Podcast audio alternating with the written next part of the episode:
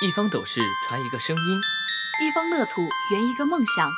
在这里，有默默耕耘的辛勤园丁，有海纳后为的莘莘学子。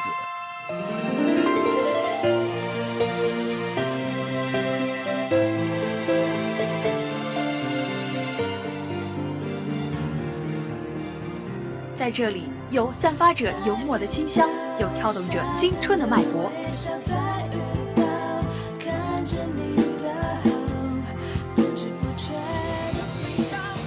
在这里，有我们对生活的激情，更有我们对未来的渴望。海大七色广播带你领略七色校园。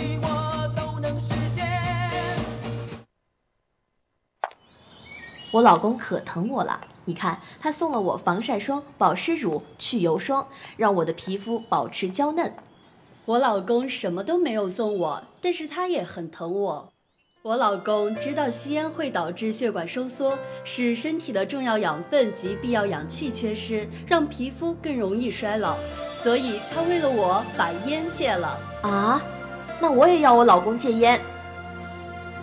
关心所爱的人，不只是付出。更难得的是自制，让所爱的人免受二手烟的危害，这样的你才是最贴心的。连接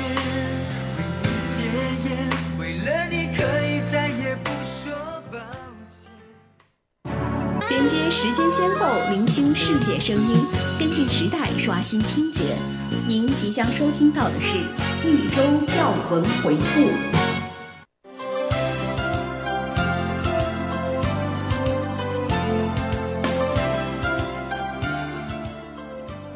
听众朋友，下午好！今天是二零一六年十二月五号，农历十一月初七。欢迎收听今天的要闻回顾，我是若楠，我是实习主播古城。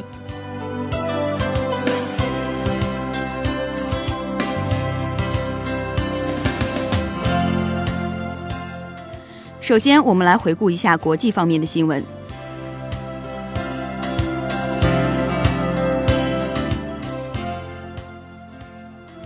日本共同社称，岸田此访意在保证即将到来的日俄首脑会谈顺利举行。尽管岸田二日得到俄总统普京的破例接见，但两人会谈仅仅进行了约三十分钟。会谈中，岸田有意将普京一号国情咨文中的实质性进展的说法和领土谈判联系起来，但普京毫无反应。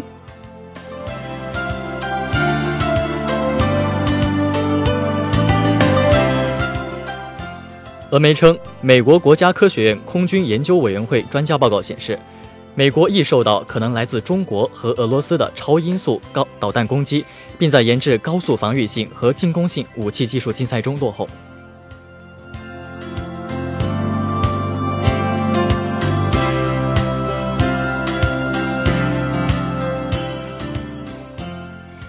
总统杜特尔特的铁腕禁毒政策一直饱受西方国家的批评，但他在十二月三号发布的声明中公开了他与特朗普的谈话，并称特朗普支持他的禁毒战争。在这份声明中，杜特尔特分享了他和特朗普十二月二号电话会谈中的细节。杜特尔特补充说：“我能感受到和特朗普之间的融洽关系，并且他还预祝我在禁毒战争中取得胜利。”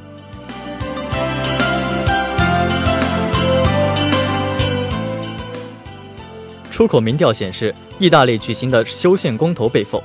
据美联社称，总理伦齐承认公投失败，宣布会对结果负责，并宣布辞职。法新社报道，对国家广播电台电视频道的票站调查都指反对阵营以最少百分之五十四对百分之四十六压倒赞成阵营。这个票站调查结果与十一月十八号前公布的民调结果一致。伦齐曾誓言，若在公投落败后会辞职。他将于当地午夜时分与在总理官邸发表声明。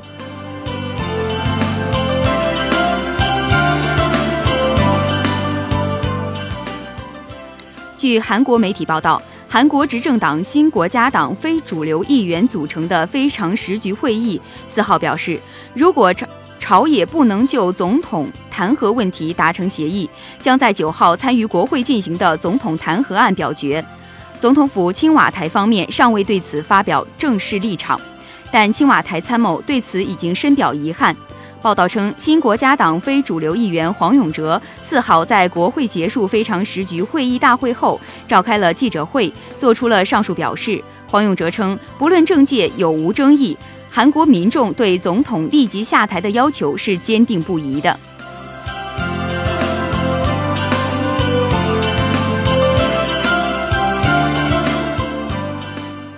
接下来回顾国内方面的消息。美国新当选总统特朗普正面临当选以来最大规模的批评声浪。当地时间二号，他与台湾领导人蔡英文通电话，引来国内外的抨击、质疑和嘲讽。特朗普在推特上强调，电话是蔡英文打给他的，且主要谈话内容是祝贺。但他这一举动打破了美台1979年断交以来37年的外交惯例，释放出严重的错误信号。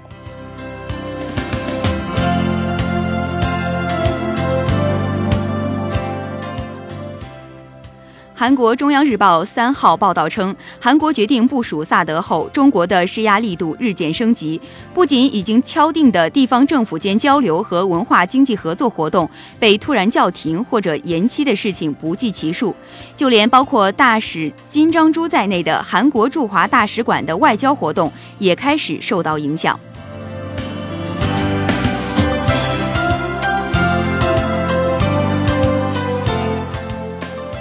中国的延迟退休方案尚未对外公布。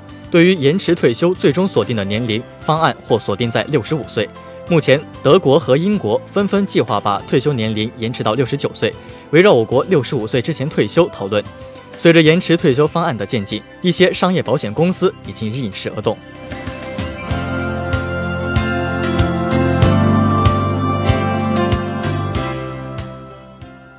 据日本共同社十二月四号报道。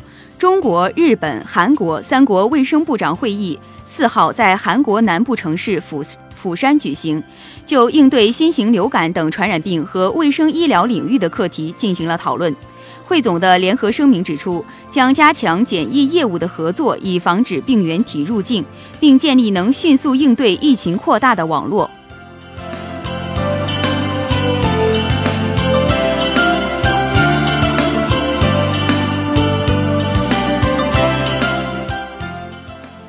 下面来回顾一下社会方面的消息。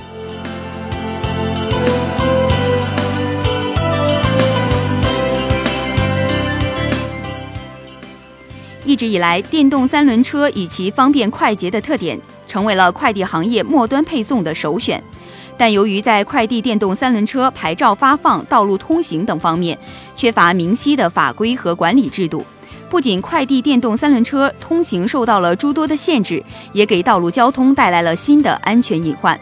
对此，北京市交通安全委员会办公室、北京市邮政管理局、北京市公安局公安交通管理局联合出台了本市邮政寄递行业交通安全管理工作方案，其中规定，北京市区两级交通安全委员会办公室承担监管责任，将深入摸排快递电动三轮车有关情况。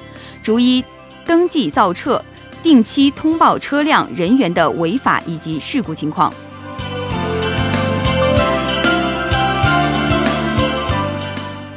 近日，河北保定市民朋友圈中传播离县后流市村出现有人开车进村偷小孩事件。视频显示，村民合力将男子车辆掀翻，并殴打车中男子。河北省政府发布通报称，网传偷小孩一事为不实消息，车上一男子与孩子。孩子母亲之前认识，当日实为两人邀约见面。目前除车辆受损外，车辆人员并无大碍。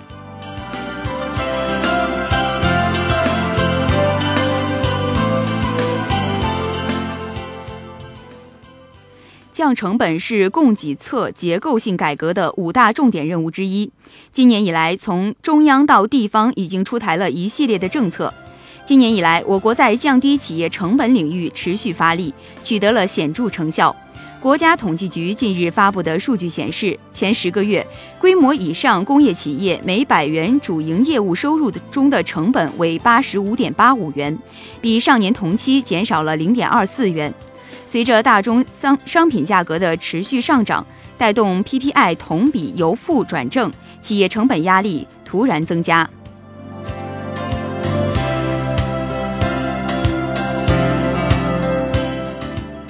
接下来回顾一下体育方面的消息。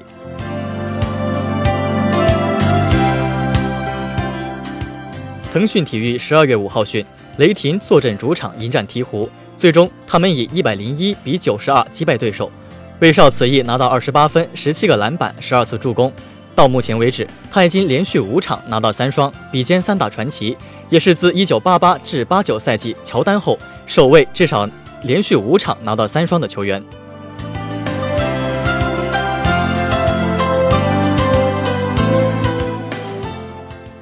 腾讯体育十二月四号，二零一六年一七赛季。CBA 常规赛第十四轮，广东队末节发力，在客场以一百一十七比一百零八击败北控队，豪取九连胜。北控队则遭遇了三连败。本场之后，广东队在同北控队的 CBA 历史交锋中保持了五场全胜的记录。北控队小外援麦克克鲁姆曾在对阵广东队的比赛中轰下了 CBA 历史单场最高的八十二分。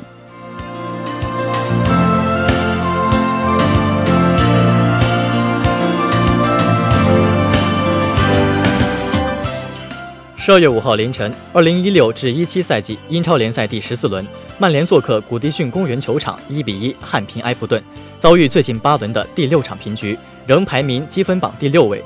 第四十二分钟，伊布今天吊射破门；第八十九分钟，拜恩斯点球扳平。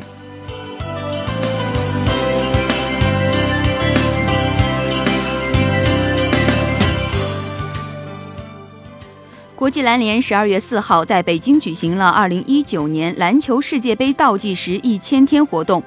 FIBA 在本次的活动中正式宣布，姚明出任二零一九年篮球世界杯的形象大使。活动之后，姚明接受了腾讯体育的独家专访，他表示自己从现在的中国男篮身上看到了斗志和野心，期待借着举办世界杯的东风，为中国篮球改革添砖加瓦。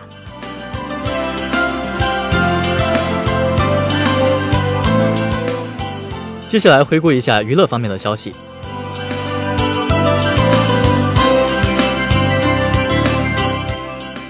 十二月四号，《西游记女儿国》选角总决选活动现场，据外界消息透露，赵丽颖将会出演女儿国国王一角。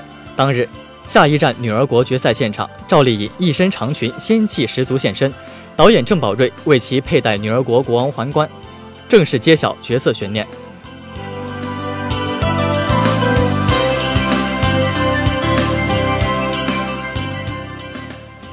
近日，蒋劲夫在微博里与网友们的评论互动引来了围观。自微博评论新功能上线以后，评论区不仅变成了对话模式，还会优先显示博主本人的评论。于是，网友们在蒋劲夫的微博评论区捉到了一只会在评论区里面安慰粉丝、鼓励粉丝，让粉丝们去运动、去表白、去好好学习的暖心蒋劲夫，直呼夫仔好暖。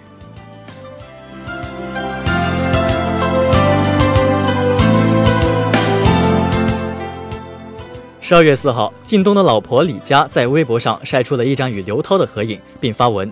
随后，刘涛转发该微博，并调侃两人其实是嗨吃畅聊组合。网友们看到两大美女的合照，纷纷猜测照片是靳东拍的。更有网友调侃：靳东戏里戏外的他和她。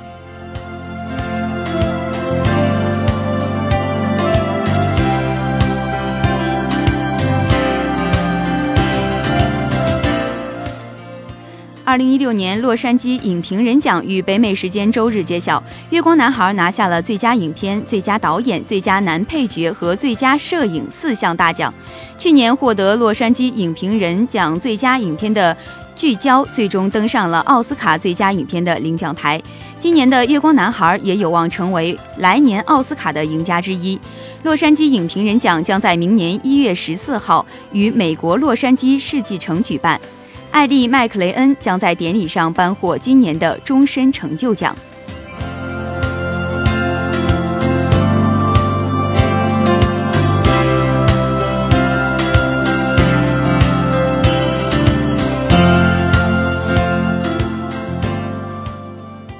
以上就是今天一周要闻回顾的内容。我是主播若楠，我是实习主播古城。稍后请继续关注热点追踪。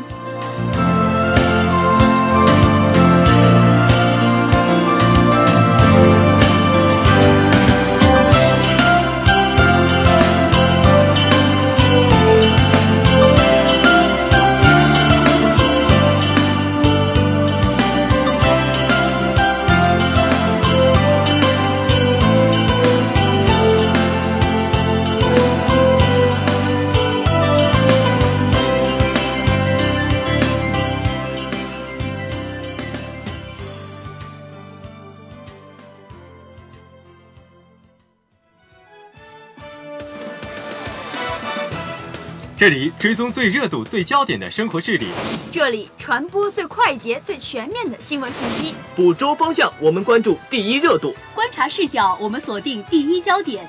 热点追踪，我们一起追踪热点。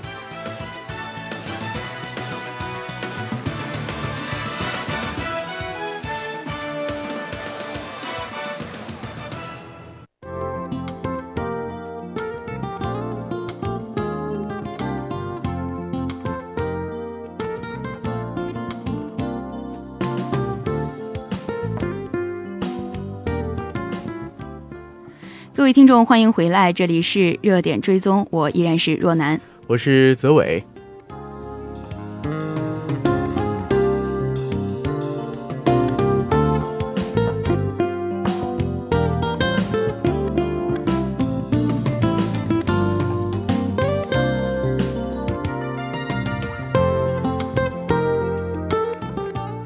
那泽伟啊，接下来咱们要说咱们今天的这个第一个这个热点哈。就是前段时间，不知道你有没有听说，就在十二月一号的时候，有一篇名为《两百余媒体人致安徽广播电视台台长的公开信》的文章，就是广为流传哈。嗯，在信中啊，我是当时看到过，他是认为一个断信的女记者，她是跳楼殉情殉情了，她是与她的未婚夫潘某突然就是一个决断的一个背叛和巨大的刺激，直接有个相关联的关系。而且上面还说有两百多位媒体的，呃，媒体圈的这些同事们，他们联合签名，要求就是强烈建议安徽电视台的台长要开除这个潘某和小三儿，言语就是非常的激烈。那我们到底应该怎样看待说这一场就是非常声势浩大的这个媒体人的对于这件事情的一个猜测的行为呢？对，就是一个有点围剿的行为。其实我们在网上的时候也是找到了一个三个。与他相关的一个论点，也是大多数人的一个观点吧。那其中他第一条呢，他是说，呃，媒体人为了惩罚我们的潘某，发表一个公开信，但是事实还是没有被他们给理清楚，但是就已经是一个处于一个混逻辑混乱的关系当中。就是说，现在咱们其实还并不是特别理解这个到底事实的真相到底是什么样子的，但是网友们的批评就已经开始了。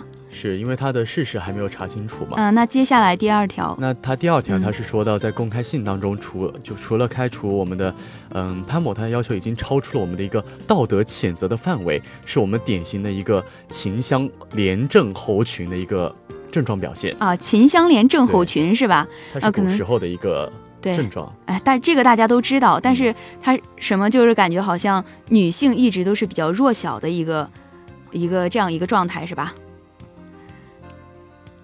那我们的第三条呢，是说到我们的道德谴责要有一个边界，不能沦为一个道德的审判，不能当把它当当成一个工具来使用。啊，那我们再来说回到这个女记者的这个死亡的事件，就说说她的死与她的未婚夫脱不了干系。虽然说她是自己自杀跳楼的，但是一个很可疑的点就是，死者生前和她的未婚夫有过一段二十八秒的通话。但是他的未婚夫潘某却说，这段通话都是无关紧要的话，显然这一说法就说服不了女记者的家属和朋友，而且也说服不了广大的媒体。对，其实他有一种回避的行为。那他在事后的一个采访当中，他不仅是表现一种特别冷漠的一个态度，而且他是故意扭曲了我们现在的一个事实，更加坐实了他在这件事情他当中的一个责任，也是让我们觉得必须要加以追责的一个。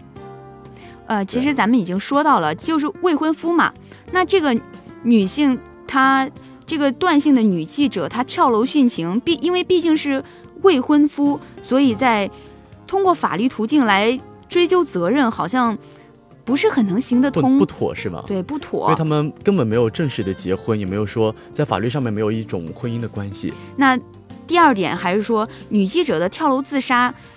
没有一个直接的证据去证明说是他的未婚夫潘某故意刺激他的。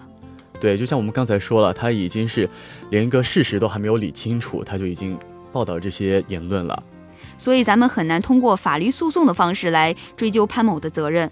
那既然法律途径走不通，所以只能用舆论的这个方式来打压他们。对，所以就舆论的矛头就已经开始了。嗯，所以就是。造成我们这件事情的开头就是我们的公开公开信嘛，啊，那说到这封公开信的话，它是起到一个一举两得的作用，一个是能形成我们的舆论压力，那第二呢，它还是可以利用我们媒体来形成一个要挟电视台进行一个惩罚我们潘某的一个行为。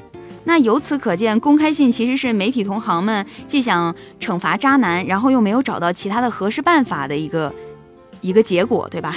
对，所以说啊，事情都还没有为为完没有完全的搞清楚，但是已经开始大谈如何惩罚我们的渣男和我们的小三，这个逻辑就开始特别的混乱了。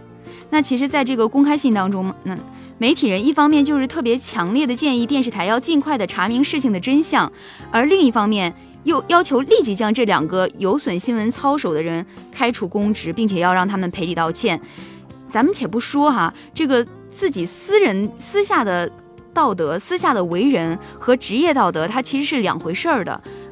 如果硬要把他们挂钩的话，好像并不是特别恰当。是的，那主要是我们像从开头到现在，都是一个最呃一个最直接的一个说法，就是他的事情他都还没被查明。那怎么来一个惩罚的一个说法呢？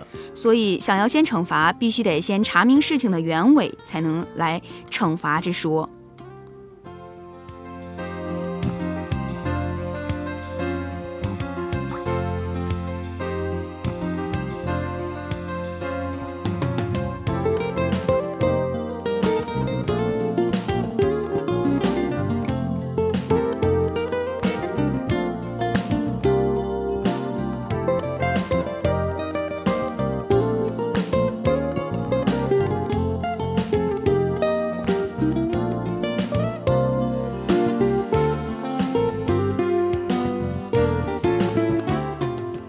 那在刚才的时候，我们说了，他一个事实还没有查明，就已经有一个惩罚。可以看到，我们前来声援的我们媒体人，他心中已经认定了一个事实，那就是因为潘某，所以导致了这一系列的事情发生。那所以这个事情在，呃，如果说是在法律层面就是行不通的话，那我们就只能在道德层面进行一个谴责了，就是用一个舆论的方式来抨击，来用一个，嗯，权力的一个要挟他们。其实也是跟我们开头的，我们刚才说的那个秦香莲郑侯群是有一有那么一点点相似的，就是大家老觉得女性就是无辜的，一定是男性的事情。其实我觉得男性和女性在这些感情事情里面都是平等的，没有说谁就一定是错的，谁就一定是对的。所以大家在看待的时候，一定要是理性一点，千万不要受那种固有思维的一个左右。其实这样的秦香莲郑后群就是传统的一哭二闹。三上吊，然后呃告御状，然后就利用权力这样进行酷刑，这一种现代版，它其实就不合时宜，而且有很大的危险性。对，感觉是一种时代的倒退。我们现在用的都是一些古人的方法，类似于讨论过来的。那在刚才我们说到，在法律层面，我们讨论这件事情的意义不大，因为它是，呃，无论怎么样，它是触及不到我们法律的一些条例的。那所以只能在一个道德层面来谴责这些。但是如果你仔细的阅读这封公开信的话，你会发现它其实也已经超出了我们一个道德谴责的范围，实际上就完全是在用我们的舆论来进行打压了。就像那个信件中写到说，我们恳请和督促相关的部门尽快将这两个有损新闻操守的人开除公职，并向丹丹的家属和朋友们诚恳地进行公开和书面的一个赔礼道歉。否则，柜台之声誉将因两人而永远蒙羞，为业内所不耻。感觉好像是有点威胁的意思。是，其实你发现没有？其实他现在按照事情的发展，他已经把这个，嗯，用舆论来打压，这当成了一个武器。嗯，首先我们知道，媒体资源的话，它是我们一个社会的一个公器，它不该为为人私人所用。如果用，嗯，用私人所用的话，那就变成一种攻击的武器了。就是说，咱们这个媒体的，就是它本来就应该是一种公平的，而不应该是我们说好像一个就是不分对错的一件事物，客观事物的存在，它就是嗯一种就是没有对错之分，但是有嗯双刃剑嘛，对双刃剑，然后通过其他人的引导，就导向了一个可能说与事实不一样的方向，都是根据我们媒体人的一个引导方向，根据他们的思维来调整。来支配的，还有就是这封公开信，就是因为他的那个单位是电视台，然后就是媒体圈儿，所以就是想用就利用了自己的职位之便，要以破坏媒体行业的规范来进行一个攻击，就感觉让人特别不耻。如果这件事情发生在不是发生在一个媒体人的身上，就发生在一个普通人的身上，恐怕不会，呃，就是人尽皆知的一个感觉。对，这是我们私底下的一种讨论，一种说一下而已。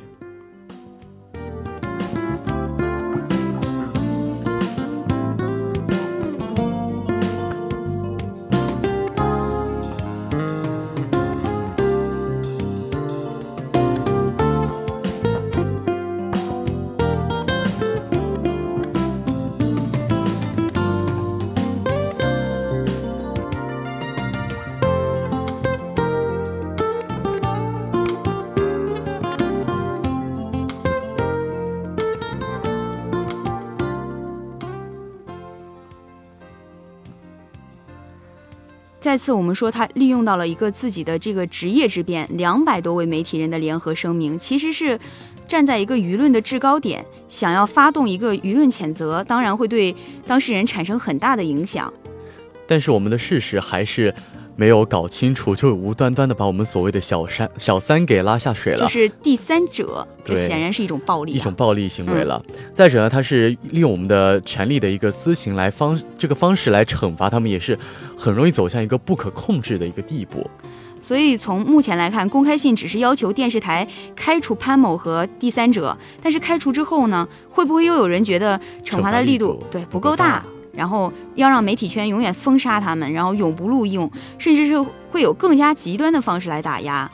对，像这种方式的话，如果形成一个开头，做了一个典范的话，那到以后开始的话，我觉得很多类似的事情发生的话，也是会用这样的形式。对，这样的惩罚一旦开头，可能就会带来不好的示范作用。以后再出现类似的事件，如果我们法律走不通，就用这种。道德，然后舆论的一种极端的打压方式来惩罚的话，就有点儿不是感觉不像一个法治社会应该有的状态。对，其实说到底啊，我们整个公开信它的事情，它涉及到的根本问题就是在一个法律方面的一个站在一个法律的一个盲角吧，盲区。但是在它的道德谴责的一个边界，它又是在哪个地方呢？当然，我们的就是道德谴责，我们当然都会有。之所以会有这样的一种人对他们进行强烈的抨击，就是因为这个事情扩大化了之后，引起了大家的一个共识，就是一种心理的共鸣吧。就大家都不喜欢第三者，所以哪怕稍微有一点这种苗头，大家都会对他加以很强烈的抨击。当然，我们的社会生活不能没有这种道德规范哈。对于这种美好品质啊，这种忠诚的追求和维护是必须的。是的，就让我想到我们在一个伦理学方面，就是有两个特别重要的观点，一个是认为道德谴责是有必要的，但是对于社会不公义事件的一个批判，目的就在于一个要创造一个更好的结果，让当事人悔过，让大家知道不应该这样做。可是现在这个事件的话，它是导致一种就是让大众知道它，并且是是去惩罚它，而不是往一个好的结果方面发发想，不是往一个好的方向发展。应该这样说。还有一点就是，我们认为嘛，道德谴责它需要用于维护社会上大家普遍认同的一个价值，就是需要是绝对公平和公正的。当然，我们肯定会带有个人的主观色彩，但是如果他对破坏社会的这种嗯公共价值这种人进行一个谴责的话，就可能失去了他带有太强烈的主个人主义色彩的话，就。失去了它原有的公平性和道德的一个那种崇高，对，就是太过于用私人感情去处理这件事情了。所以在说到这件事情上，咱们就是公是公，私是私，这么浅显的道理，在这件事情上好像有点行不通了。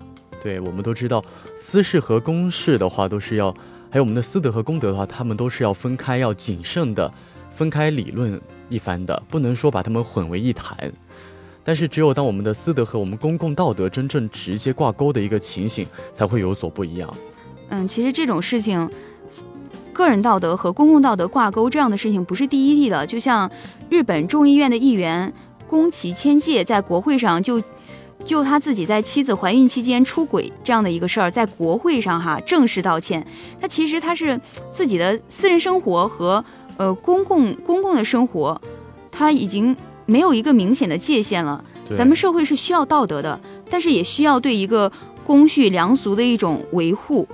但是道德谴责也需要有边界，道德谴责我们不希望它变成一种道德审判。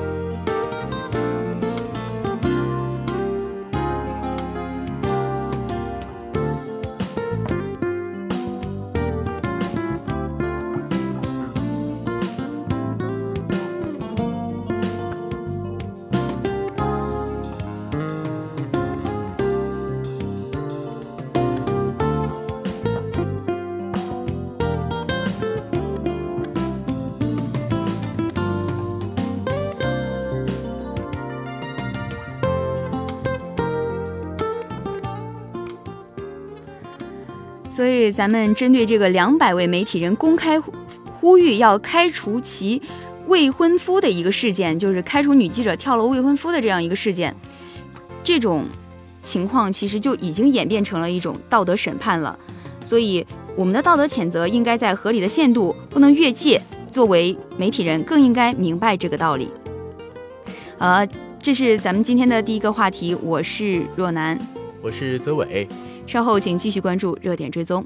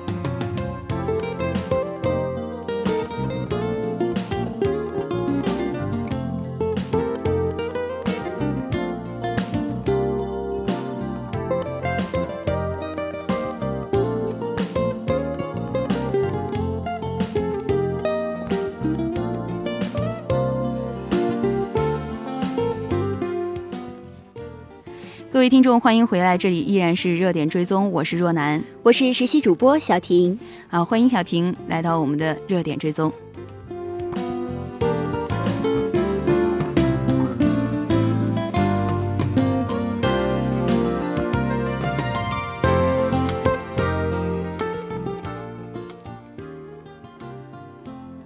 那，小婷啊，其实我做你作为一个实习主播，肯定是会紧张嘛，那我就想。我现在是非常非常的紧张啊，非常紧张是吧？那问一个就是轻松点的话题。好啊。小的时候有没有被关过小黑屋呀？有啊，我这个我就是感同身受了一点，因为小时候我会我比较皮嘛，然后经常会犯一些错误，这时候我爸我妈就会把我关到一个小黑屋里，真的是不开灯的小黑屋，那是真真正正真正意义上的一个小黑屋。对，非常恐怖，现在都有心理阴影。啊，那咱们其实今天要说的这个也是跟小黑屋有那么一点点关系的，就是百名中国游客济州岛被关小黑屋，不怪韩国人刁难。但其实这个小黑屋不是那个小黑屋，两者是不一样的。哦，不一样的关系。那这个小黑屋的话，嗯，就会有怎样的意义呢？对于我那个很狭小的小黑屋来说。就是，其实这个事件讲的就是一群人兴冲冲的去风景美丽的济州岛，希望有一个非常浪漫的旅行。但是下了飞机呢，却被拒绝入境，就是把他们关到一个屋子里面，不让出去玩儿，就这就在这儿安安静静的等着你们回国的机票到期了，就送你们回去。啊，那这个事情的话，嗯，我也其实有了解这一方面的事情，就是呃，在看到这百名呃中国游客啊，他是去韩国旅游之后被关到这个小黑屋里不让出来玩儿。其实我要是作为一名游客的话，这样子也会让我其实心里有点芥蒂，有点不爽。就跟咱们小婷主播小的时候被爸爸关到小黑屋一样，一段对不堪回首的经历，是吧？对。但那这个事件呢，它经过媒体一报道，就引发了大规模的关注，就是大家同情，嗯然后嘲讽和愤怒。当然，作为我们一个中国人来说，肯定是更多的。嗯还有人就问，谁让你们去韩国玩的？这韩国也太过分了。就这样的声音比比皆是。对，其实呢，呃，就是被呃关到小黑屋里这样的事情呢，也不是没有原因的。呃，我我了解了一下呢，它是呃最近的一些从严入境的审核跟中国人在济州岛的暴力犯罪是有关系的。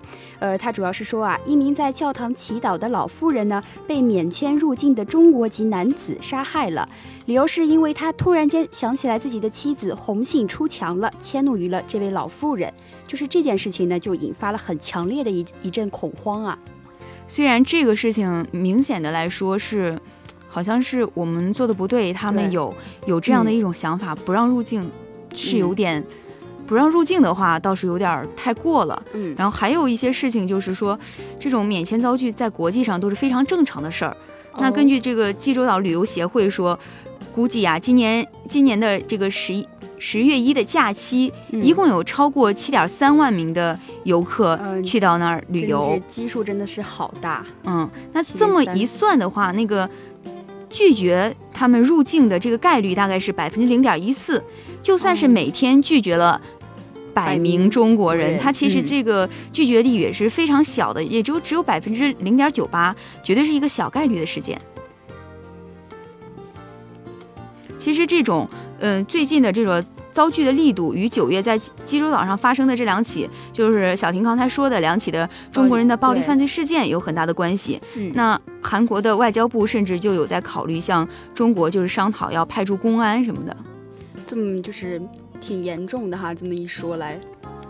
那咱们说这个免签嘛，再说到咱们免签出国去玩，肯定是非常的方便，但是这个、嗯。免签并不一定着就意味着能够顺利的入境。如果在入境的时候盘查的这个松严程度啊，也不是一成不变的，需要就是就是翻看他们的那些新闻，嗯、你就会发现、嗯、那些非常恶性的暴力事件就会在当地引起了很大的反响。之后，民众就会对我们国人去他们那儿游玩就会有一种抵抗力。对。其实这样的一种心情也是可以理解的，就换位思考一下嘛。假如说其他国家的人来到咱们国家会发生这样的事情，呃，其实也是可以理解的。就呃有很多这样的事情，其实是呃在那个九月九号的时候，有七名这个中国游客因为商家不准带酒水而引起了引起了这个冲突，呃，进而殴打了五十三岁的一个老板娘。就是这样的事情，其实也是很常见的。会引起一些恐慌，是，所以在引起了恐慌之后呢，就把这个大概是十月一去的这个百十来号人关到了一个小黑屋里，这样的场面也确实是壮观，而且是让人非常的印象深刻。嗯、对，后来就有人就是开玩笑说，你从韩国旅游回来了，第一句话就会说你没有被拒绝入境吗？对，这句话也是非常的带有那种嗯。有这种嘲讽的意思吧，应该是。但是咱们从另外一方面来说，虽然说他这个事件上是中国人的错误，在他们国家犯了一些案件，嗯，但是咱们不必苛责中国人，因为这种犯罪是小概率事件。难道中国人在韩国的犯罪率比韩国他们本地人的犯罪率还要高吗？这显然是不可能的。说白了就是咱们国人旅游的基数太大了，嗯、然后鱼龙混杂。其实这跟呃国内的一个暴力犯罪的一个情况来说，呃，其实也是有一定的相关联的。谁不想呃到一个好地方，一个好好的地方吃一个麦当劳啊？就是会在这样吃饭的一个过程中，就遭到一些歹歹徒或者这个邪教的惨烈事件，会让人就是非常的震惊啊、伤心、愤怒，甚至是恐慌。其实这个极端的事件比冰冷的数字要能引发人的爱恨爱恨呀要增得多。你说到这个冰冷的数值数字，就是中国的这个犯罪者，二零一一年就是在济州岛的这个犯罪是五十八人，二零一二年就是八十九人，好像是每年在嗯呈一个递增的状态。但是其实咱们通过调查新闻来看，也会发现它其实确实是存在一个递增的一个样态。对。就是这样的事情呢，就会呃比比皆是吧。就是查阅过很多的新闻，你会发现啊，这个中国游客被拒绝入境济州岛的事例，从免签刚开始的那年就已经有了零星的新闻的一些报道了。就是随着这个游客越来越多，遭拒率呢也是在逐年的一个上升的状态。而根据济州现在的官方数据啊，平时平均下来每天也有三十多个人被拒呢。但是由于这个基数比较大，所以这个遭拒率还是非常的小的。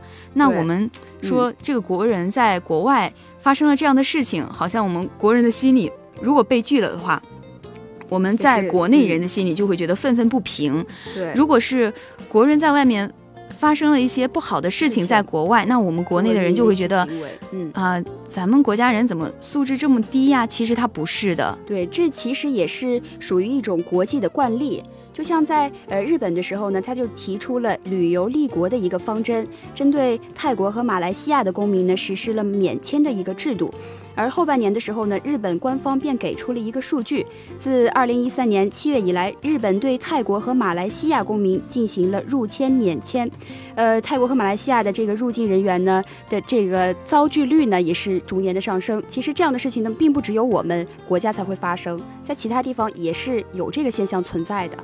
我们也是会，就是在其他的一些国家，也是除了中国旅客之外，他们也会拒绝一些其他的旅客。所以，你咱们常说一句话嘛，林子大了，什么鸟都有。一个国家那么大，你保不齐就会出现那么一两个不好的那些心心不是很好的人，就出国旅游，刚好然后又被逮到了。对。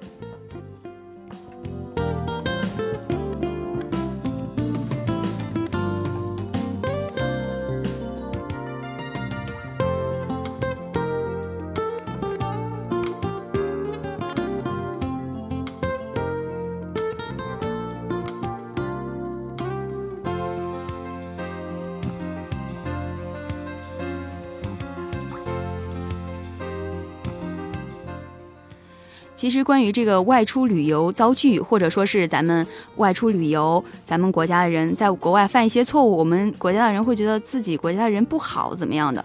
其实都是，嗯，一些就是免不了的一些问题。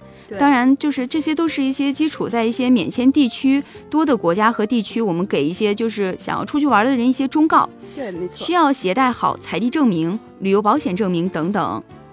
嗯。就是其实最后呢，还有一个最最重要的问题啊，就是难道这些游客他们在发生了这样的事情之后就要自认倒霉吗？他们还是需要，他们还是需要有一个嗯，就是维权意识的。如果真的碰到了这种情况，就应该毫不客气的维权。这样被关小黑屋的行为就纯粹是旅游产品提供方不想着。不不想着管游客，就光想着卖钱，然后就没有尽到义务责任。对，其实如果要是在呃，就是我们作为游客来说，在发生这样的事情的时候，显然呢，应该是毫不客气的去维权。就是这样，这样也是被关小黑屋这样的一一件一个事情的发生，也是属于他们这个旅游社的一个义务，没有呃实则的尽到。还有需要提醒大家，免签不等于国门大开。这个事件本来就是旅行中很正常的问题，它真正的意义就是需要给咱们所有的潜在的一个出境旅游的国人都提了一个醒儿，需要更加谨慎，然后留个心眼儿，避免要被旅行社坑了。然后那些被害者那些看热闹的心态或者嘲讽的姿态，实在是没关系，无所谓。对，还有出门在外、出国在外。注意一下我们的国家形象。